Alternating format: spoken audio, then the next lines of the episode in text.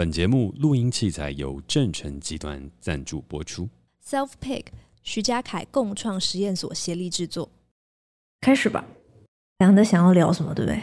没有啊，我有想到我要聊什么。哦，是哦，就是我最近有一个节目上，好冷哦。什么什么节目？Inside Out 不是已经上很久了吗？就可能大家不知道啊，大家可能都没有发现那是我拍的。哎，话说你知道唐老师，嗯，唐启阳，嗯。他有在他的 podcast 提到我们回家吧？哎，你知道我刚刚去哪里吗？啊，我刚刚去我们回家吧的拍摄现场，然后那一集的嘉宾就是唐老师。啊，他为什么会去？啊，最后一集啊。哦，我们本来就约唐老师啊。哦，是哦。对啊。他住哪？他是家乡在哪里？家乡在西门。呃，就是这不不，为什么？为什么？怎样？你对台北有意见吗？没有没有，我不知道他是台北人。哦，对。我们以为会是一个万华。哦，嗯，所以我们刚刚在中华桥上拍了一个很美的夕阳，然后整季正式杀青，这么嗨，嗯，有叫他帮你看的星盘吗？呃，身为一个监制，要有监制的高度，有讲话吗？我们。其实没有诶、欸，因为我们那时候就是在拍完，然后主要我还是跟工作人员一起相处。今天闲聊就是说，欢迎大家可以来看看我们做的节目，无论是跟余文乐合作的《Inside Out》，还是这一集播出的时候，同样也是我们回家吧正式最后一集播出的那一周。如果我没算错的话，那就是唐綺阳老师跟包一介的。这可以这样先爆雷的哦？哎、欸，不是啊，这一集上的时候哦，已经上了，已经。就是当周上，所以预告会先出哦。只是在现场录音的朋友就知道一些小道消息哦。对对对对对对对，这就是来现场录音的的好处的好处。对，没错。好啊，那这个广宣一下最近在干的事情之后，我们就要来进入到我们这一集的正题了。啊，紧张哦。欢迎收听《世代登出》，大家好，我是嘉凯。大家好，我是 Cady。《世代登出》会在每周二的傍晚五点上架，邀请你在下班的时间跟我们一起短暂登出这个时代，保养一下你的人生账号。每一季我们选出一个登出的主题，探讨这个时代的各种面向，尝试找出不一样的生活方法。而这一季真正的最后一集啊，我们要登出的主题仍旧就是关系。对，然后我们将要讨论的呢是最后一集哦，最后一集哦，就是要如何知道自己在关系里的选择是踏上了正确的道路，还是只是在轮回？哇，这是我最近在思考的事情。哇，然后我就直接很热腾腾的搬上来讨论。哇，怎样？你会觉得这？你觉得这个问题？会不会很多人有啊？哇！因为其 怎样？因为你知道，我今天在做这节 round down 的时候，我上网打，就是比如说我在上，我就是一直打关键字，就是要怎么知道自己在重复，就要怎么知道自己是不是在关系里轮回，然后就会点开一打开，就是都是一些佛教的什么轮回啊什么的。但是我我不是想要讨论那个轮回，我想要讨论的是，我们会不会一直不停的就是进入同样的关系。然后你一直以为这个人就是对了，然后结果又在轮回这样。那我就发现这这个主题就是我，就是我就发现，因为我自己有一个我自己完整的洞见，但是我我我我有点担心这个洞洞见还太不不成熟，还没有被检验过，所以我原本想说要找一些第三方资料，然后来佐证什么的。然后但就是因为一直有一些就是呃轮回这样，所以我就没有我就没有我就打算。不然我这一集就真的是单纯分享我的想法，因为我们那时候就讨论关系篇，本来就不是要来讨论对错的，也不是要来讨论说哪一个事情才是最正确的，就我们单纯分享我们自己在关系里的经验。那你要讲一下你干嘛一直哇吗？你看到这个主题的时候有什么想法？哇，什么啦？没有，就是很，真的很很适合哇一下就哇。为什么？为什么很适合哇啊？还是只是单纯做效果？我觉得轮回是一个。很累的题目，对，因为你的人生是一个轮回，对，然后你的前世今生是也是一个轮回，对，然后这世界也是一个轮回，呃，你只要讲到轮回这件事情，就真的很值得，哇，对，但我就是在讲关系里啦，就是我，我就只只是想探讨一个很简单直白的问题，就是你要怎么知道，就是你下你下一个关系，通常可能是感情。但我觉得有可能在挑选职场，好，也是一个。就你你要怎么确定这个地方或这个人就是对的了，而不是你又会再重蹈覆辙。你到底要怎么确定？就是那个关键的因素到底是什么？然后我觉得这个会蛮影响你，你要不要做出下一步的选择？因为如果你知道它是轮回的话，就不会再去做一样的选择嘛。通常啦，因为你就是经历过那个东西，然后他没有 work out，他没有成功，所以你才离开了，对吧？对，但这很难。对，但这很难。然后，但我觉得这就是我们做那么多关系的功课，然后做那么多心理学、哲学探讨，我们就是想要跳出某一种程度上的轮回。因为我们总是会听到一些故事，就比如说，可能呃，可能曾经受受到家暴的妇女。嗯、呃，好，我就我我我我的我的姑姑，她是在那个社服中心，嗯，对，社服中心处理家暴案件的，所以她就会跟我分享很多，就是真的在台湾发生的故事。她就说，你就会听到非常多心碎的故事，就是她帮助一个妈妈，可能脱离她家暴她多年的老公，好不容易他们就离婚，然后她那个妈妈再婚，然后三就是再婚可能一年。结果她再婚，这个老公还是会打人的人，这样子，嗯，然后她就会觉得天哪，就是这就是轮回啊，这就是轮回。然后她也会不知道为什么这些人就是会一直，就不是这些人，这这些妇女为什么会一直爱上这样子的人？那可能这对妇女的爸爸可能是家暴者，这样类似像这样。但家暴是个比较严重的议题啊，不是说每个人都会遇到，但就是我觉得我们多少会在关系里面重复一个模式，嗯，就你可能会一直吸引。不爱你的人，或是会践踏你的人，或是你会一直吸引，就是会让你很没有安全感的人。这样，嗯、可能你吸引到的人都是那种，呃，不会就是告诉你他的行踪在哪里的人。嗯，但你又一直被这样子人吸引，那这就是一种轮回嘛。嗯，那你好不容易已经学到了某个功课，你要往下走，然后等你遇到下一个人时候，觉得嗯，他应该不是。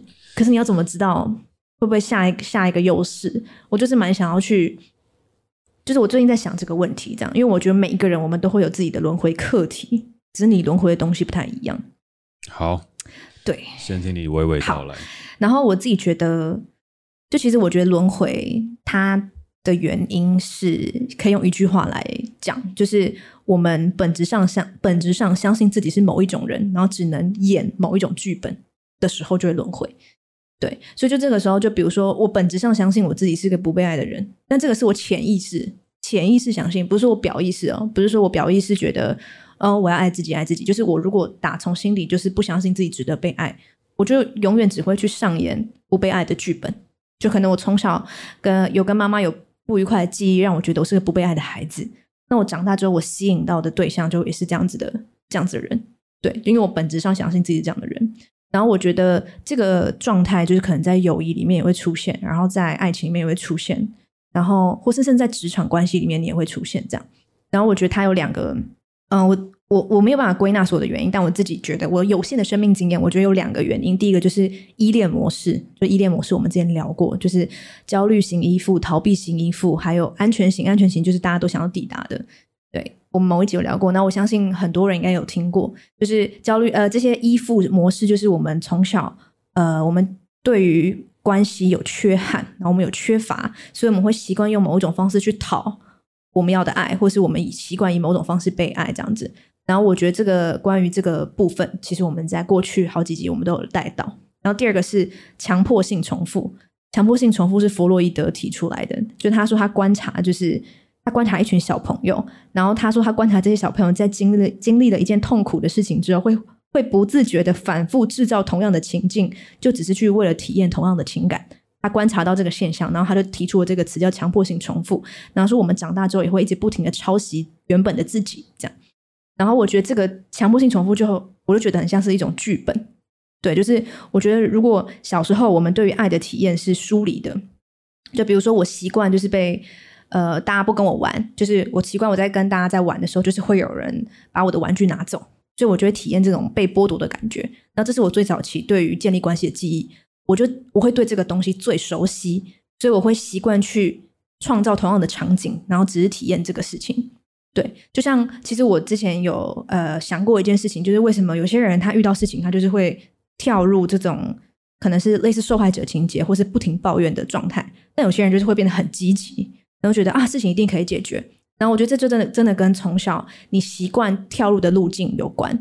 就如果你从小都很习惯，就是跳入这种比较受害者的的路径，然后比较自己没有办法解决的路径，你就会觉得你这样子跳入这个路径是比较舒服的，因为你知道怎么去体验这个感觉，那你很熟悉。虽然它很痛苦，可是对你来说是熟悉的，所以反而对那些比较积极的人来说，他们要跳入受害者的路径反而是很困难的，因为他们没有跳过，没有跳过这个人设。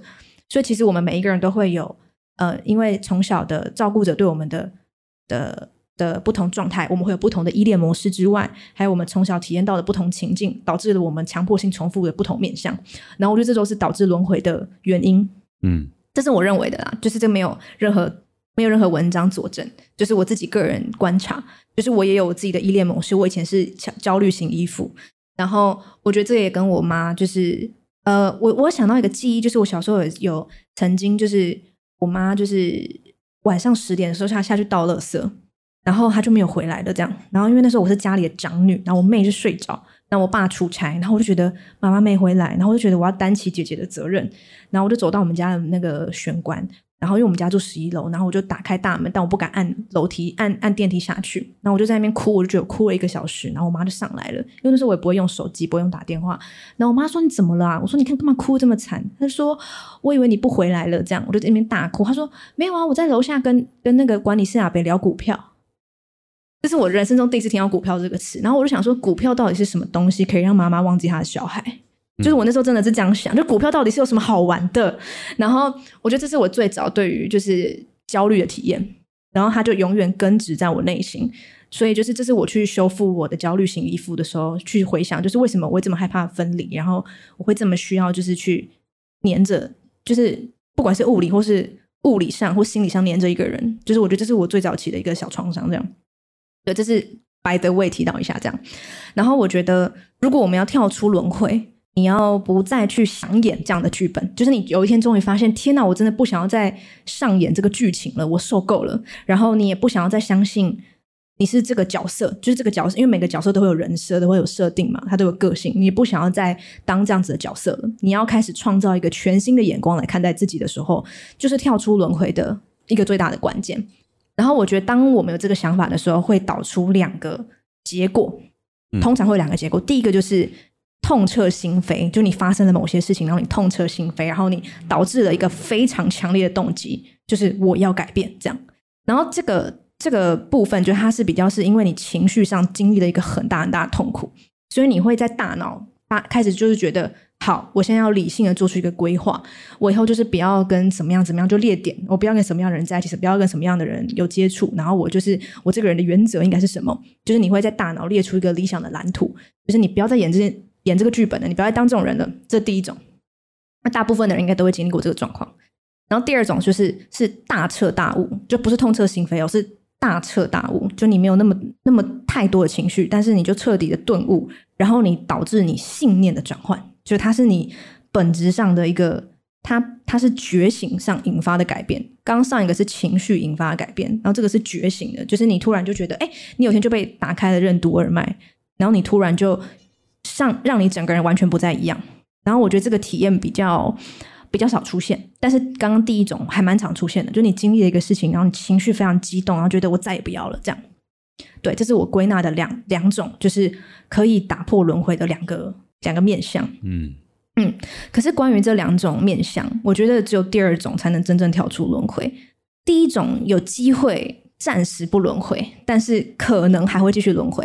然后接下来我就会阐述一下为什么我认为第一种这个痛彻心扉导致的强烈动机，在大脑规划出这个蓝图，会有可能继续轮回。嗯，好，我认为是这样。就是我觉得，如果说呃，假设好，假设我被劈腿一次，然后我就知道我不要再找就是会劈腿的人了，这样。然后我就是已经有，我就很生气，觉得你怎么可以劈腿我啊？这样很生气，很生气。然后因为这个生气，我就觉得我痛彻心扉。我因为这个这个情绪太痛苦了，我是因为不想再去经验这个痛苦为目的，所以我我去在我的大脑规划了一个事情，就是我不要再去找这样子的人。但其实我我的经验还没有足够累积到可以让我兑换一个很深刻的觉醒，所以这个只有我只有在我的大脑上。觉得我应该这么做，可是我心还没有被说服。对，就这个时候你就只会觉得说，我应该要就是不再这么做，可是你并不知道正就是正确应该怎么做，你就只是知道我不要了，我不要，我拒绝这样，可你不知道你真的要的是什么，这样。就你只你只知道我不要再跟会劈腿的人在一起，但你不知道你要的人是什么样子，那个轮廓还没出来。出来，所以这个时候就是呃，他我觉得他是那种潜意识，你还没有切换成另外一种频道跟信念，嗯。所以，第一种方式，他也许有机会透过很强大的理性走上不轮回的道路。可是，他对于真正适合自己的道路还没有完全理解。然后，我觉得要他要完全理解，可能是在他关系跟关系的休息的期间，或是关系跟关系的转换期间，看他有没有机会大彻大悟到那个我刚刚讲的第二种。但如果没有的话，他大脑终究没有办法说服他的心，因为他的心还没有本质上还没有变成另外一个人。他还没有相信他不是那个角色，那这个时候他甚至会开始怀疑自己是不是错过了某一些自己没有选择的人。就假设我就是觉得，好，以刚刚那个例子，就是我觉得我不要再跟劈腿人在一起了，所以我下一个遇到的人，我就觉得，嗯，他看起来就是会劈腿的人，那我不要跟他有发展。可其实我也不知道，然后我就开始错过 A，错过 B，错过 C，然后有一天我就觉得，哎，会不会其实 A、B、C 其中有一个就不会劈腿啊？这样。嗯，对，我可能会开始怀疑我自己没有选择的人，然后而没有办法是真的相信我现在不选择进入关系是正确的，因为我我只知道我不要什么，可是我不知道我要什么。嗯嗯，所以如果我觉得这个时候就很容易就会呃会觉得说，因为我不知道，所以那不然我就跟 C 在一起好了。那很有可能 C 又是一个会劈腿的人，这样。嗯，那可是当当你再次去经历 C 之后，你就会累积关于这个劈腿经验的第二次经验。嗯，对，你其实就在累积经验值。嗯，所以其实我对于这整个跳脱轮回的，我最核心的想法就是，当我们还没有到到达第二种大彻大悟的境界的时候，我们都要去臣服我们的经验，因为我们是要累积足够的经验值去兑换那个最深刻的觉醒。那个最深刻的觉醒还没有抵达之前。我们都没有办法有足够的智慧或知识去相信自己不再是什么样的角色，不再是什么样的人，所以我可以不要再演什么样的剧本。嗯，所以我觉得要脱离轮回，就是要先经历轮回，嗯，就是这么的难过。这样，对，我就觉得我发我发现我后来想通，就发现原来是这样。对，就是我必须要再次的，就是我我必须要再次投入经验里面，然后我要知道。因为这是我为了要去累积我的经验值、我的战斗值，然后我只是为了我要兑换，终于有一天我大彻大悟，然后我终于知道我要什么的那一天，就我现在所投入的这个生命之流，然后生命送到我前面的人，生命送到我前面的经验，我都要去感受，完完整整感受过一次，我才有可能从这个地方获得我的经验之后，让我有一天可以真的脱离轮回，我就会知道哦，我要的是什么，所以我就可以很轻易的辨认出。我眼前的人到底是不是我应该要去投入的人？嗯，对，这是我自己个人对于这件轮回这件事的洞见。就当我当我还在思考我要不要进入这个关系，还是他是轮回的时候，其实就是我可能终究要再轮回一次。嗯，直到我不会再去想这个问题。就像嗯、呃，我们我们前几集有聊过的那个我很喜欢的影集《女佣浮生录》，里面就是就是那个一个是一个受暴妇女，嗯、她就是脱离她老公，然后她去那个受暴的那个。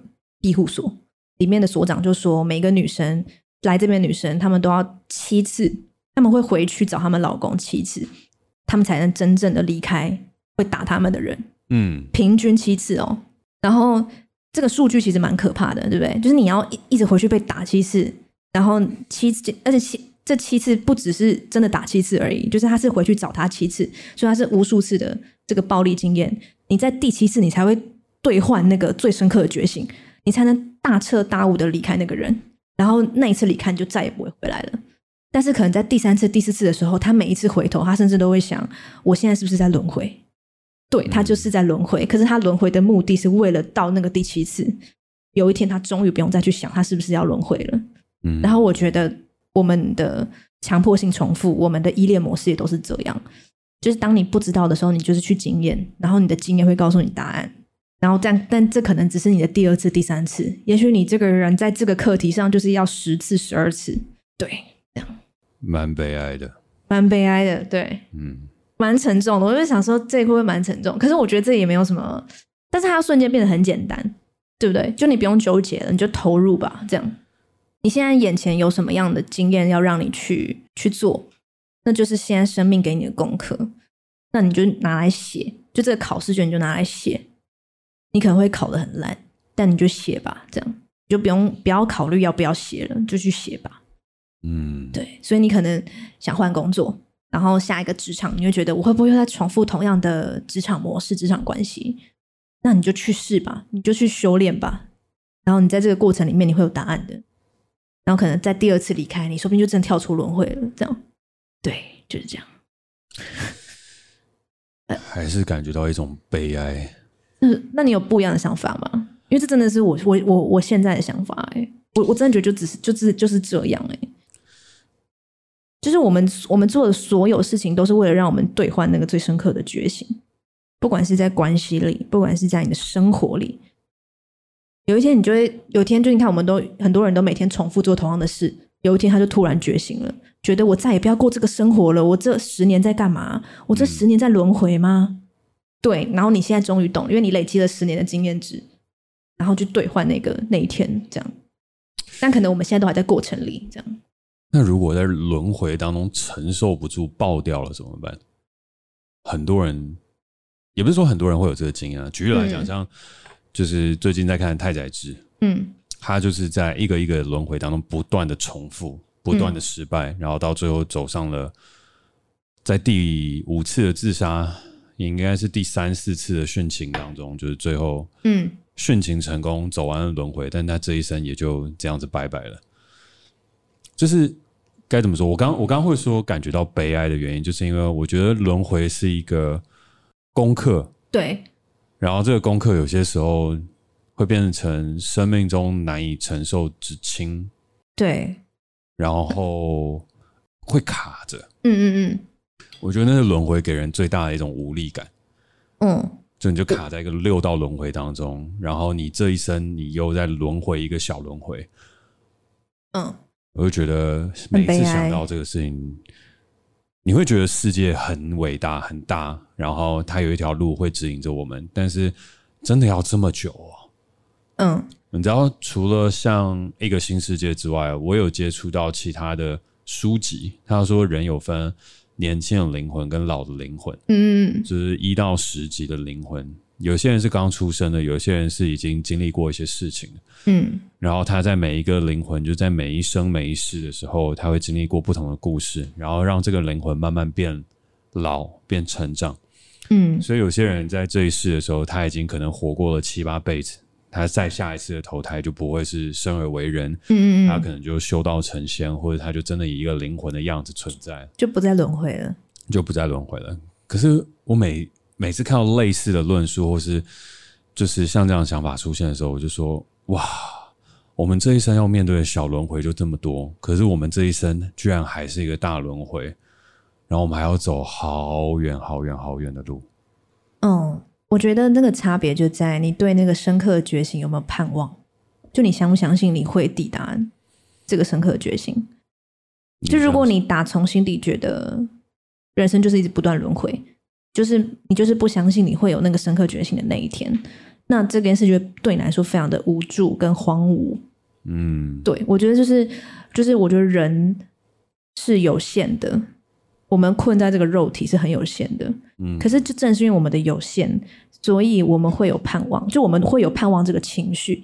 你看，就是如果你是全知全能的神，就像在妈的多重宇宙里面，嗯、那个女生就其这应该不会爆了。有一个女生，她就是知道所有世界发生的事情，然后她觉得她全部都知道了，她觉得这世界好无聊，嗯，她就会每失去盼望这个情绪，嗯。但正因为我们人就是非常的受限，但是这是这是我们的诅咒，就我们的原罪是我们有有限，嗯。可是我们的祝福就是我们可以产生盼望这个情绪。我们来，我们的盼望来自于我们的有限。如果我们是无限的，我们就不会感到盼望了。如果你今天真的超级强，你是宇宙最强，会觉得这是无聊，你甚至一点盼望都没有。嗯，所以像我我们这样子，就是肉身，然后就是做什么事都很多限制，然后很多缺陷的人类，就会有盼望这个情绪。然后我觉得盼望就是真的是人生在世很大很重要的情绪。所以如果你相信，就是你有一天会抵达这个深刻的觉醒，你就会拥抱这个轮回的过程。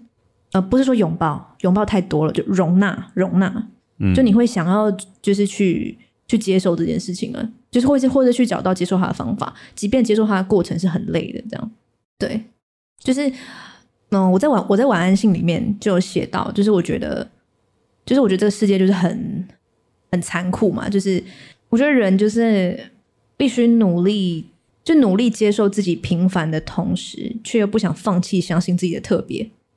就是在这两个之间挣扎，这样子，就你其实会一直觉得自己就是很没用，这样，嗯、然后觉得自己就是啊，我就是一辈子轮回啊，人就是那该死。可你心里的某一部分，其实还是不想放弃相信自己的特别的，嗯，就你你一定是有那么一点点想要相信，你不想放弃这件事情，你才会还活在这里啊，嗯，真的，就是你你还是有找到你活着的那么一个原因，对，大算大部分的时间你都在跟你这平凡对抗，这样，就是。就是觉得啊，我就是要接受我自己就是个很平凡然后很无用的人，但其实我又想要相信我，其我不想放弃，我其实相信我人生中是有特别的地方。然后我觉得人就是在这两个状态里面就是跷跷板这样。对，所以我说，所以这件事听起来很悲哀。可是如果说我们有一个盼望的情绪，你就会想要去去出发这样子。嗯。我觉得，我觉得我可能是在结束，就是我大学那段感情的时候，我有真的兑换到一个很深刻的觉醒，然后这是我人生中第一次的体验，就我终于懂了觉醒是这个感觉，我从来没有体验过。就是当我要离开这个人了，我就离开了。我以前怎么样都离不开，然后痛到不行，就是为什么会离不开，完全不知道。可是有一天，我就大彻大悟了，我就真的是突然大彻大悟，然后我就会想，我过去四年半怎么都没有那个感觉啊？这感觉怎么突然冒出来了？然后他感觉完完全全在我体内。这个完全新的体验，这样我从来没有经验过这件事情，在我过去二十二年来，然后我就知道这是我在这个关系上的这个关系上的的跳出这个轮回的的第一步，这样，嗯，就我也许我就知道我接下来的关系，我不会再再进入这样子的轮回了，就是跟这样子的情感模式的轮回了。但不代表我人生中其他课题没有要轮回。可是我我在那一刻我就知道，在这样子的感情里，我是不会再轮回了。就我可以马上辨认出来了，对。但可是过去四年半，我就是完全没办法。但那有一天，就是当你去好好感受、好好的经验，你的那个经验值已经到的时候，他那一刻就是会来。然后我觉得，就是因为我经历过一次，其实也就这么一次，人生就这样，真的也只能说就那么一次，这样，真的蛮蛮明显是一个觉醒的感觉。然后我就知道，哦，这真的是只可意会不可言传的一个感觉。然后我就那个眼光完全，我看待自己的眼光完完全不一样。然后我终于找到我所有身上盘根错节的部分，蛮好的，真的，我会发自内心觉得蛮好的。但其实我刚刚为什么就是在听这个题目会哇？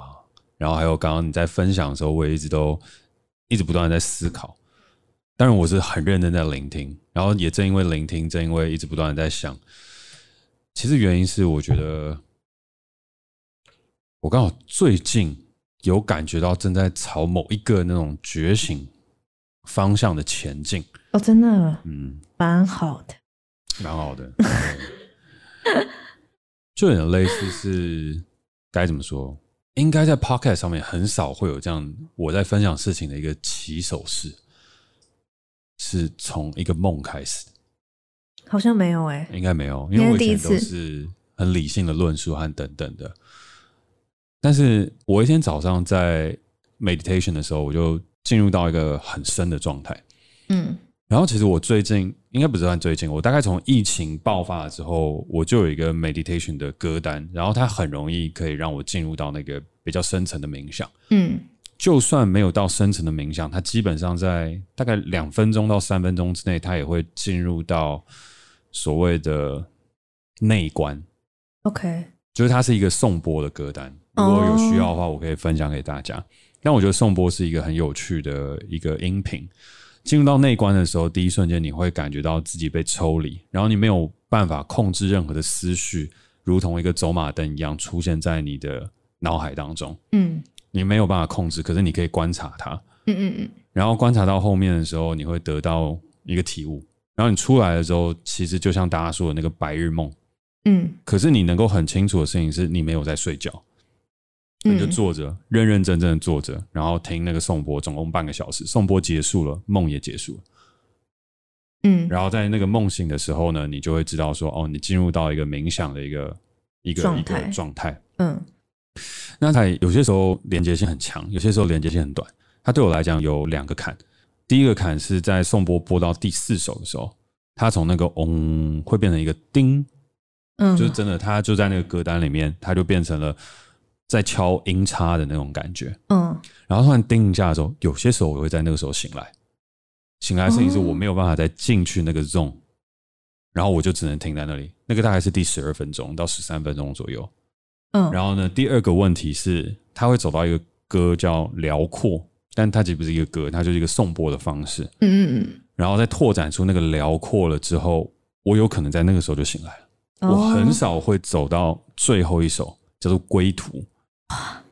归途，归途就是他带着你从内关结束走回来的那一刻。哦，它是设计好的，它是设计好，它是一整套的。叫什么？我等一下分享。那这个是别人的歌单，不是你自己创的？这是别人的，Spotify 上面的歌单。对，Spotify 上面的。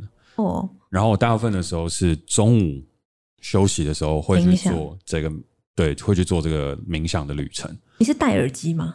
没有，他戴耳机会不舒服。对我来讲，哦，所以我大部分都是用音响放音响。对，然后音响它会创造出一个安全的场域，嗯嗯嗯，然后你把门关起来，基本上你就可以进入到一个属于你自己的空间里面，嗯嗯嗯。然后关于冥想，我觉得可以另外有时间再再说了，因为我觉得冥想是一个蛮私人的事情，可是它有一些方法是可以协助你很快进入到冥想的状态，但每一个人可能不一样，你有不一样的方式去体验跟感受。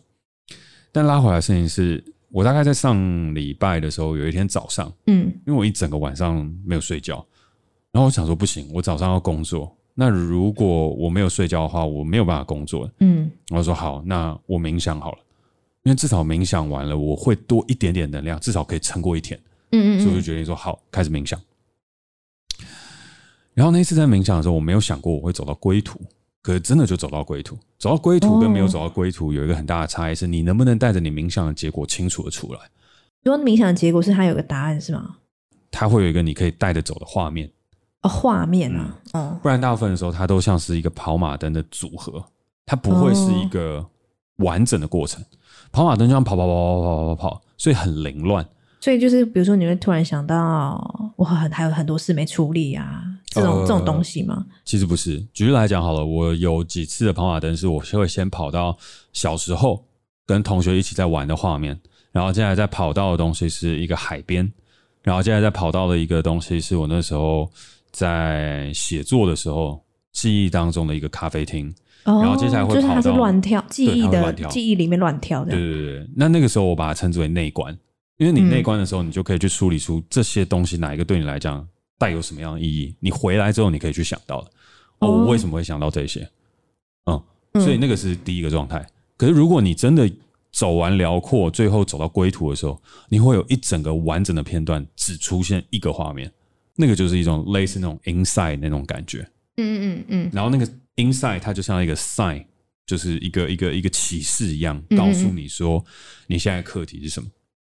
然后它会很久，它会变成一种。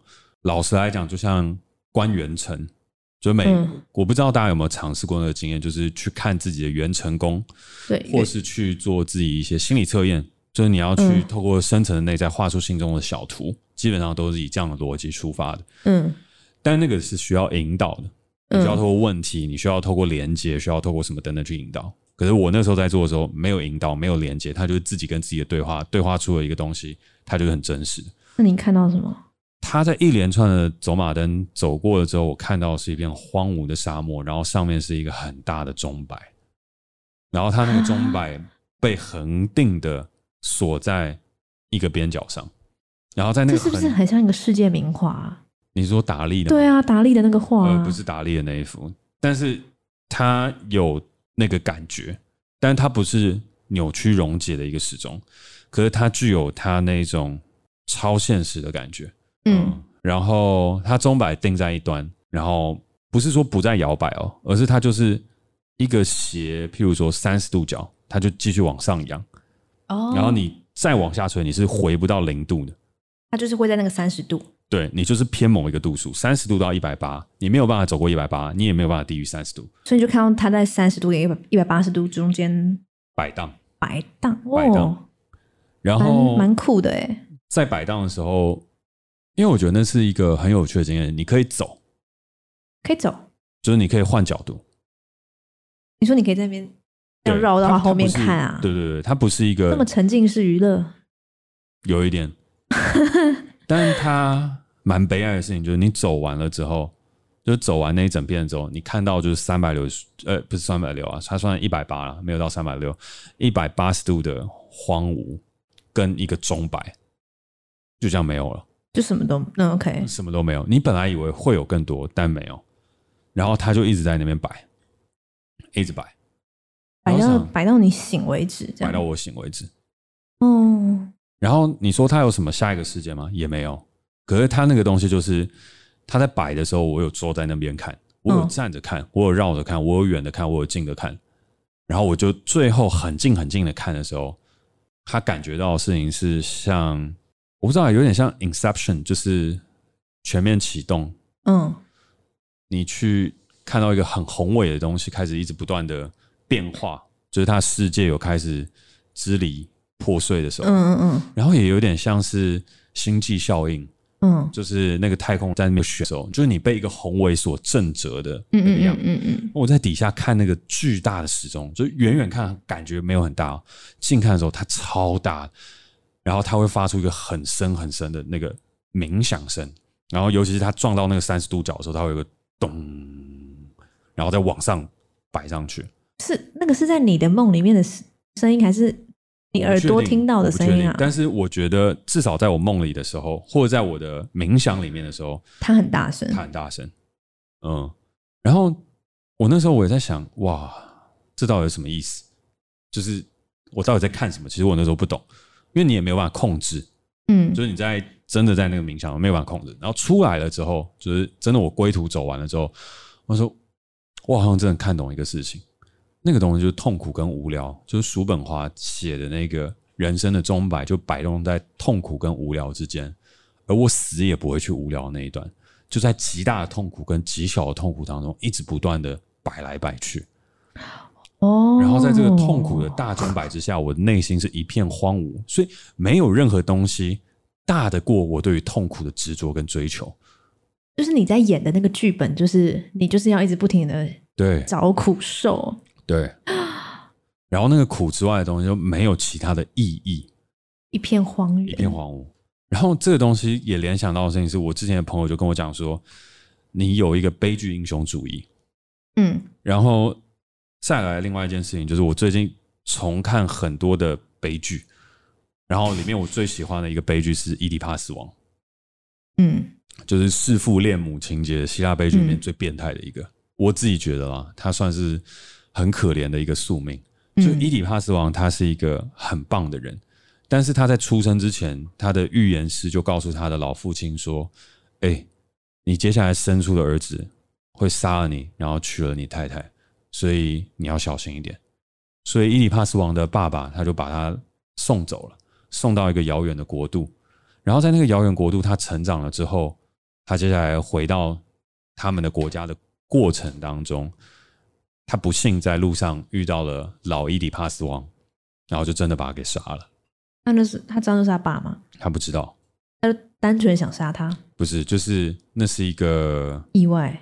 意外，对，只能说是一个意外。我只能很简略的去说这个故事啊，因为其实伊底帕斯王的故事很长。嗯，但是他后面你也会听到一个你一定有记印象的事情，就是他面对人面狮身兽，然后人面狮身兽问他一个关键的问题：什么样的动物？他一开始是。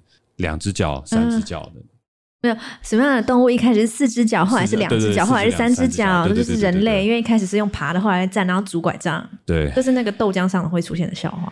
哦，真的吗？嗯，哎、欸，你知道其实伊伊底帕斯是外文系必读的，可是我整个忘光光。你忘光光？哦，嗯，等于我们是读全英文的，但其实我是知道这个故事的。我知道他弑父，然后娶母，娶母，我知道这四个字，然后但是他的整个故事我是忘记了，因为他就。解了那个人面狮身兽的困难跟难题，所以解救了他的老王国。然后解救了老王国之后，就会迎娶留下来的皇后哦，然后那就是他妈妈。然后他娶了他妈妈之后，整个国家陷入不幸的灾难，就是饥荒啊、劳灾啊、旱灾啊，就什么东西都来。然后他问了预言师说：“为什么？”然后预言师告诉他说：“你犯下了滔天大祸。”他说：“为什么我犯下滔天大祸？”然后后来仔细去回到他生长的国家，去问说：“我是不是真的是在这个国家生长？”那个国家的国王就跟他讲：“不是。”然后他后来发现他是一个弑父娶母的人，所以他刺瞎了自己的双眼，然后流浪在这个世间。然后他刺瞎了自己的双眼，嗯，就他把他眼球挖出来。我记得有蛮多版本，但是他大部分的版本都是他刺，就是他没有把眼球挖，但就拿刀刺瞎。两只啊，两只啊，这样要怎么流流浪啊？这就是一个悲剧故事啊！看悲剧反而是 OK，最后面这样。对，就是你看希腊故事的话，它没有什么太多的理性，它就是一个很单纯的悲剧。然后伊底帕斯王的生活就是他人生永远都不无聊，但他人生永远很痛苦。嗯，所以回到这一集的主轴跟为什么会分享这些，我觉得。我为什么听到轮回的这件事情，我自己会很有感的事情是，我有一个很深切的感受。正因为我选择放弃了体验无聊这件事情，所以我的人生的轮回就会在很少的痛苦跟很大的痛苦之间不断的摆荡。嗯嗯嗯。然后它没有低于痛苦的时候。通常我们有些时候你会低于痛苦摆荡到无聊。嗯。然后这种无聊摆荡到痛苦。嗯。那是通常大家会去做的事情。嗯。可是我做不到，我做不到自己摆到痛苦那个过程，摆到无聊的过程吧？呃、对，摆到无聊的过程，所以它始终不会经过那个点，我只会是比较少的痛苦跟比较大的痛苦，在这两边一直不断的在走，然后我轮回就在这么巨大、这么痛苦的状态下一直去 repeat，然后我觉得哇，好累啊！嗯，所以你那时候对你来说，你的盼望，我我这样听了。你的那个深刻的觉醒跟盼望，就是你有一天这个钟摆可以摆出这个地方，就这样。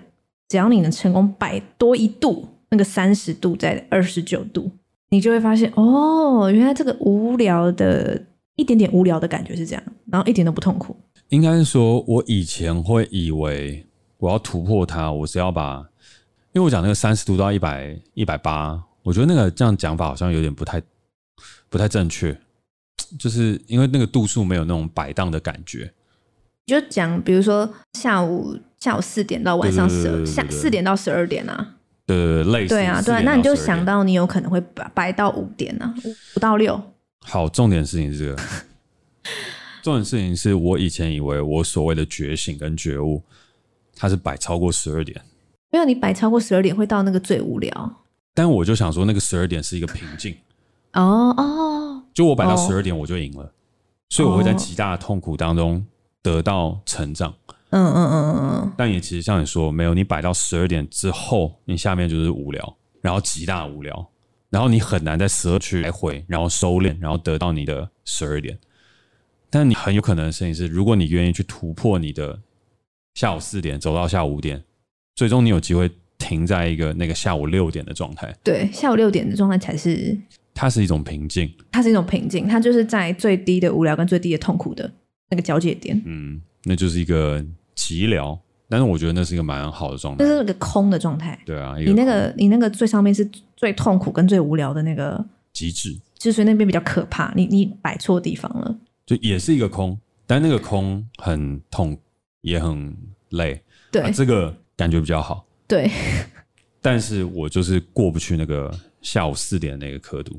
对，嗯，然后我后来察觉这个事情之后，我也才发现事情是啊，原来我是这样的人，嗯，然后我也才发现说，原来我一直在追求的东西，它其实不是我能够追求得到，刚好也跟我最近写的剧本跟开发的角色跟做这件事情也有关。但很实际的事情就是，好，那我承认了，我正在一个轮回当中，嗯，然后像你现在选择的事情是，那我们就臣服，然后等待这个经验带给你的觉醒。对，就我现在也是觉得，好像应该是要臣服在那个轮回里面。嗯，但我对于觉醒这件事情，保持着是在这辈子还是下辈子的这个问号。懂？因为真的就像，就像我最近也真的可能就是我最近都在看什么太宰治啊、三岛由纪夫啊。就我看完美国颓废时代的那个时候的故事之后，接下来再看到日本，然后你就会觉得哇，怎么每一个人都伤痛这么多啊？每一个人怎么都这么累跟这么麻烦？嗯嗯嗯。然后怎么每个人都解决不了自己的问题，但是写出了这么好的作品，那我也要。就我不是想说我要去解决这些课题，这个是羡慕，对不对？嫉妒，我也要。这是投射。哦，是投射。对，就是其实应该 应该是说，如果你要我选的话，就很多人可能会选，那我要生活过好一点。嗯，但我会选的事情是，我要一个更伟大的作品。OK，我要一个跟三岛由纪夫的《金阁寺》，跟太宰治《人间失格》，嗯，跟在车上，就是导演那个导演所拍出来的在车上，然后跟很多很厉害的 piece，嗯。那个作品，那个能量，我要那个，我不要平静的生活，我不要摆到六点，你让我去十二点吧。就是我后来感觉到的事情是这个，嗯嗯嗯，然后他才能够，也不是说才，就是他真的让我验证了，原来我在追求痛苦到十二点的这件事情，嗯，然后那个时候我就顿悟和觉，正在顿悟跟正在觉醒一件事情，原来我真的在追求痛苦这件事情啊。然后追求痛苦这件事情，它有很多的副作用，然后那很多的副作用就是你就会很痛苦。嗯，对，那个是我刚刚在看你题目的时候会产生那个哇，然后呢，在你讲到那个强迫性重复的时候，嗯，它其实就是一个我对于自己的解释。嗯嗯，我刚刚在查手机，是因为我之前有看到伊比鸠鲁，叫伊比，哎，伊比鸠。伊比鸠鲁，他是临床心理治疗会引用的一个心理学派之一。对，他有曾经说过，就是人生就是有三个，就是什么，就是我记得他说什么，就是三个最快乐的事，还是这种那种，就是三个，就你有你有做这三个事情就，就就抵达了某一个境界。我忘记他在说什么，因为我现在找不到原文。嗯，然后一个是什么？有一个是什么？在乡村生活，然后有一个就是留下传记，呃，留下传，呃，留下作品给后代，这样。嗯。然后第三个我我现在找不到，但但就是我刚刚就想到你讲的这个，其实跟伊比鸠鲁讲的是就其中一点，嗯，对，但就是哦，对，智者啦，他说伊比鸠鲁曾说过，智者智者的人生能做到三件事：一留下著作传世；二理财谨慎，生活无余；三享受乡村生活。对啦，是这样，嗯，就一个智者他可以做到这三件事情，所以你现在是一。留理财谨慎，生活无余，跟享受乡村生活，好像离我有点远。好像是哎、欸，对，但就是你有在他们，他是一个叫，他是一个派别啊，嗯，对啊。但我觉得我自己现在是也不能说开心，我不知道要怎么形容现在的心境，因为当我发现了这个事情，嗯，就那时候 meditation 做完了，然后看到那个画面，再加上最近一些创作跟这些解释。然后时至今日到现在，就是录音前我一直不知道为什么，就是今天有一种淡淡的惆怅，我也不知道，或者淡淡的忧伤或什么等等。但我就觉得，好像我终于准备迎接到我的作品里面的角色有感情的时候了。嗯，就是这些轮回里面走到现在，我接下来要做的影集跟做的故事，我终于知道他的角色的出发点是什么。他怎么变成一个有血有肉的人？嗯，然后只是回头去想这个创作的过程，我会为自己感觉到难过，就太累了。然后，但是又想自己在接下来往下走的时候，又要经历过一段更累的事情。嗯，因而我先抛一个我的总结。我怕你那个总结太沉重，我受不了尾。不会啊，沉重就你可以更沉重啊。因为比沉重的对，也不用也不用。好，你说吧。因为我觉得轮回比起上一次从有关系到没关系的最后一部，更适合当成这一个故事的跟这一季的结尾的原因，是因为我觉得有关系到没关系的最后一步，它像是我们的第一个功课，就是我们终究会以为它会没有关系的。嗯，它会从开口说没有关系到忘了的时候。形成一个最后的结束，嗯，但往往我们都不会发现的事情是，它是一个轮回，有些人会走很长很长很长的一段轮回，有些人会走过很短的轮回。每一个人都有每一个人轮回的时间差，每一个人都会有每一个人成长的不同。可是我们都活在关系里，但又要去接纳跟接受彼此的时间差。无论是在家庭、朋友、爱情、亲情、友情这些什么等等的都一样。所以，我们都在每一个不同时区里面产生了连接，然后最终断开了连接，可是又不知道为什么。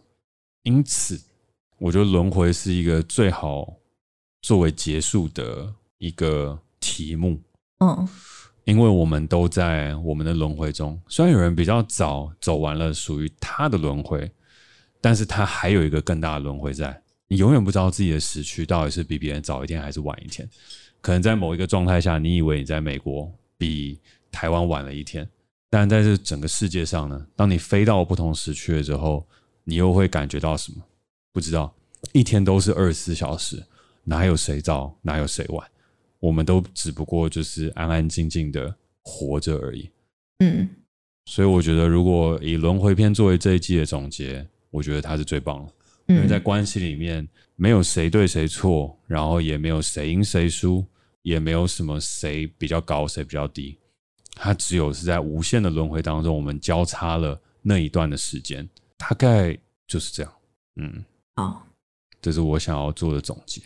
好，那我用我 rundown 上最后一句话总结，非常快，一句话而已，就是我最后写的就是去生活、去感受、去累积经验值。终有摆脱轮回的一天，这是这是我的想法，然后带着盼望，这样，哎，好心灵鸡汤哦。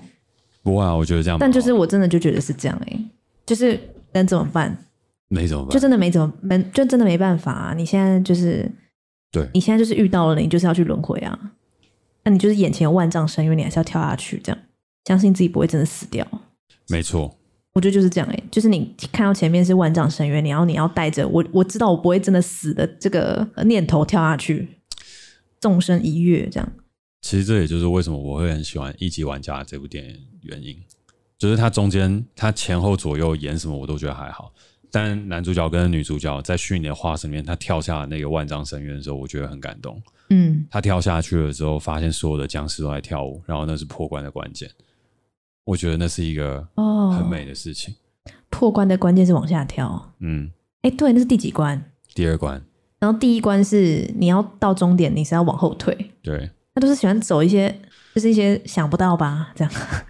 想不到，但是是真理的事情。嗯嗯嗯。你人生要往前走，你要先学会往后退。嗯嗯嗯。如果你要去拥抱你爱的人，跟拥抱所有的关系，拥抱所有东西，你要先跳下万丈深渊。而到了最后的时候，如果你的人生想要过得好一点，你不能想要赢，你只能想要好好享受。